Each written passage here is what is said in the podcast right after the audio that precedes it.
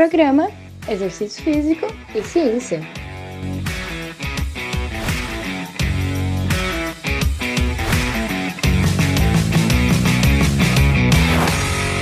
Está começando mais um Exercício Físico e Ciência. Sou o Fábio Dominski e esse é o programa de rádio e podcast que trata de exercícios a partir da visão científica. A neurociência confirma que uma experiência de movimento na natureza pode reduzir a ruminação mental.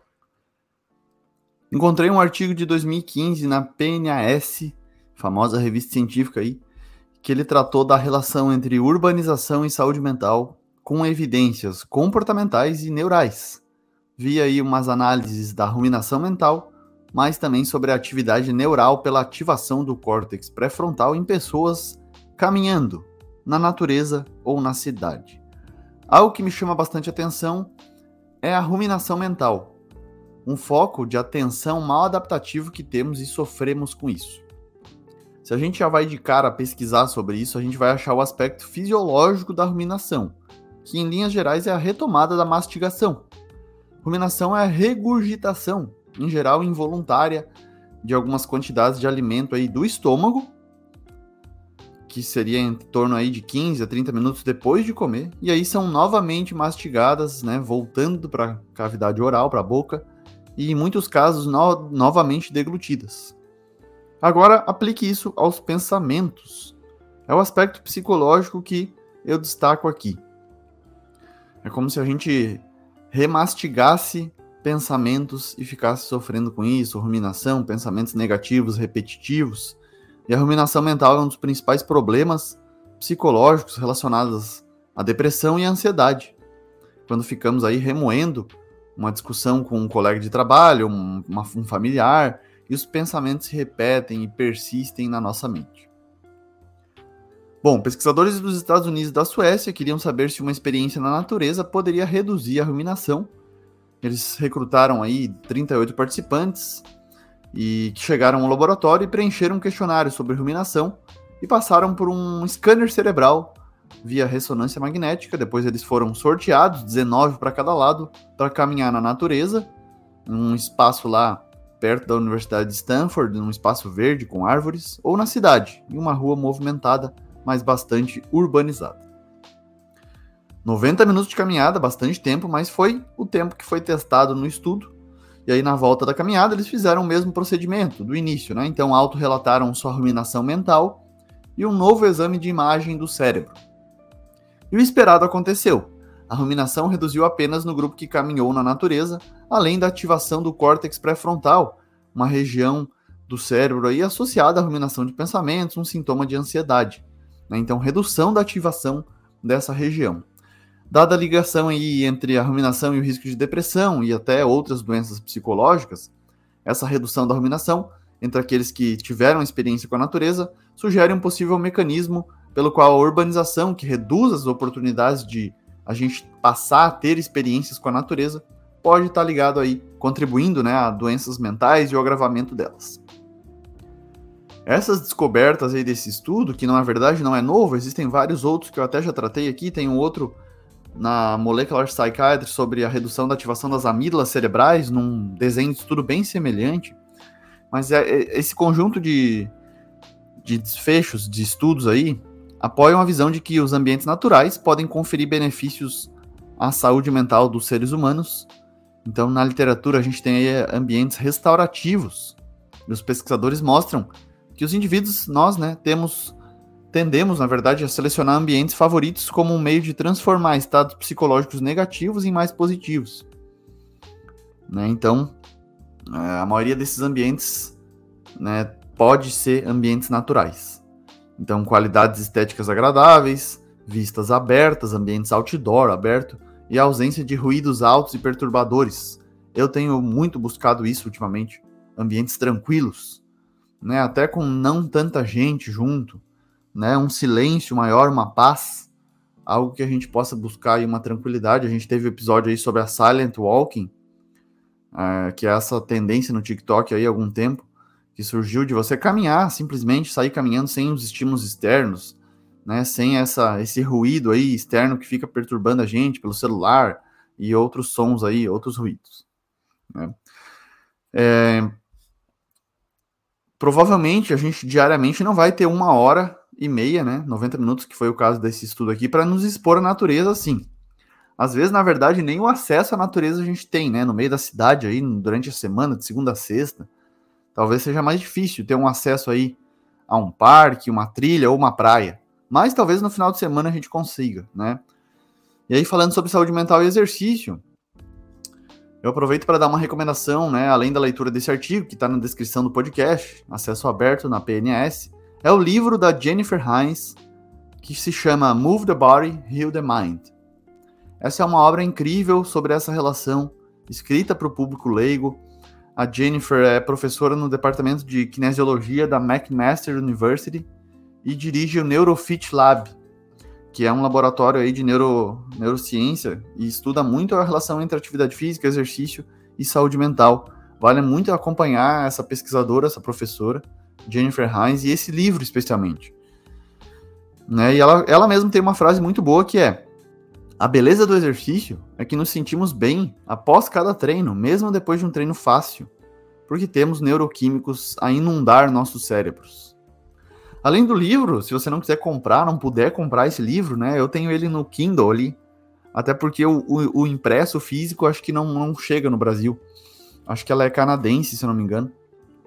E a versão impressa ficou, não, acho que na Amazon vai ficar super caro para trazer. Talvez seja possível, né? Mas enfim, se você quiser comprar, vale a pena. Se não, no Kindle tem tem até uma versão ali que é mais curta ali, uma versão grátis que você consegue ler um, alguns capítulos do livro até. E mas ela traz uma série de podcasts que ela participou.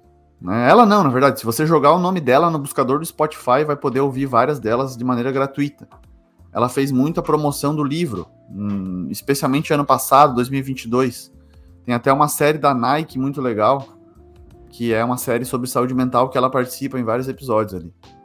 É, então vai ouvir várias entrevistas dela, várias mesmo.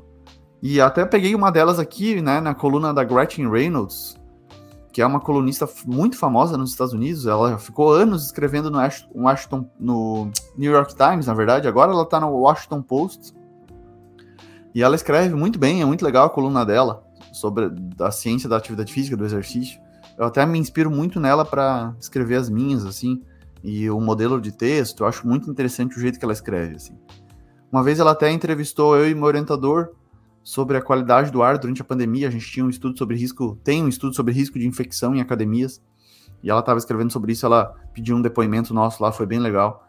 Mas enfim, a recomendação também é ler Gretchen Reynolds toda, toda quarta-feira no Washington Post, tá? É gratuito, você consegue ler também várias recomendações nesse podcast aqui.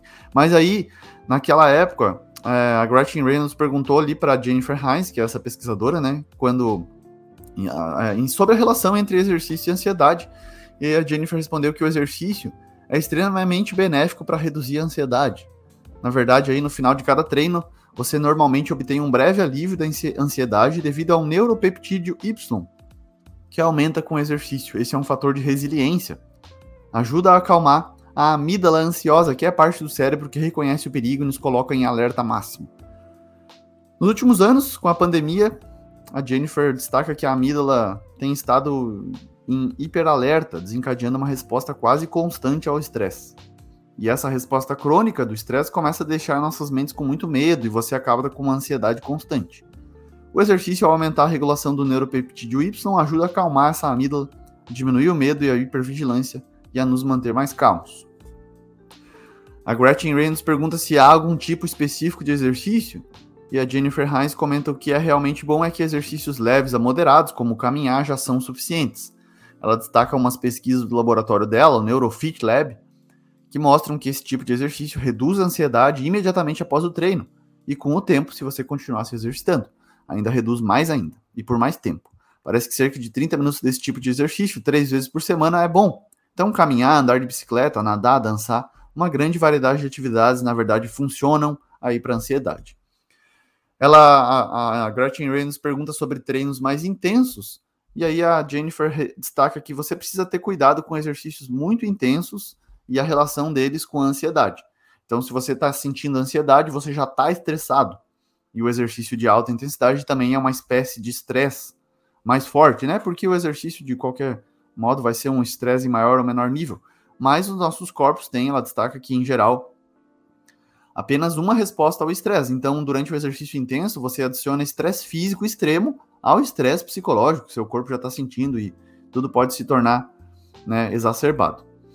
Né? Então, é, é, é, importante realmente, até pelo desprazer que pode sentir em exercício intenso, eu, eu adiciono essa informação aqui. Né? É, a recomendação para as pessoas fazerem, segundo a Jennifer Hines, é procurar fazer exercícios que sejam confortavelmente desafiadores, né, para que a frequência cardíaca fique um pouco mais elevada, mas não muito acelerada. Para muitas pessoas, isso significaria apenas dar uma caminhada rápida pelo parque ou pelo quarteirão, dar uma volta na quadra. É, então, é muito legal, né? Nesse livro, ela fala abertamente aí sobre alguns ataques de ansiedade, estresse e transtorno obsessivo compulsivo que ela teve, né? E o exercício ajudou ela a lidar com isso, né? Para ela é a chave. Então, a doença mental pode acontecer a qualquer pessoa, no depoimento dela aqui. Até mesmo a pessoas que parecem estar lidando bem com as coisas aparentemente parece que está tudo bem, mas na verdade não, né? Então, ela buscou na verdade o triatlo, né? Então, já andava de bicicleta naquela época, então acrescentou corrida e natação. E aí completou lá, treinou realmente para o triatlo. E eu acho que o exercício aeróbio para a saúde mental é mais especial ainda, né? Tem um corpo de evidências maior, sem dúvida, e pode ser tratamento, sem dúvida, tem que ser tratamento, tá? Bom, então aqui mais um episódio sobre exercício e saúde mental, trazendo aí aspectos como ruminação, a natureza, green exercise e esses depoimentos aí da Jennifer Hines, uma pesquisadora brilhante que vale a pena acompanhar. Né? Outra recomendação para você, para a gente fechar aqui, é a Wendy Suzuki, uma neurocientista também, muito legal, tem um livro também muito interessante e vale a pena você acompanhar aí, tanto nas redes sociais, palestras TED, mas os artigos dela, são muitas informações aí para consumir leitura, podcast, vídeo, aproveite, estude aí, porque vale a pena essa relação é sensacional entre exercício e saúde mental. Beleza? Um grande abraço e até a próxima. Você ouviu Exercício Físico e Ciência com o professor Fábio Dominski.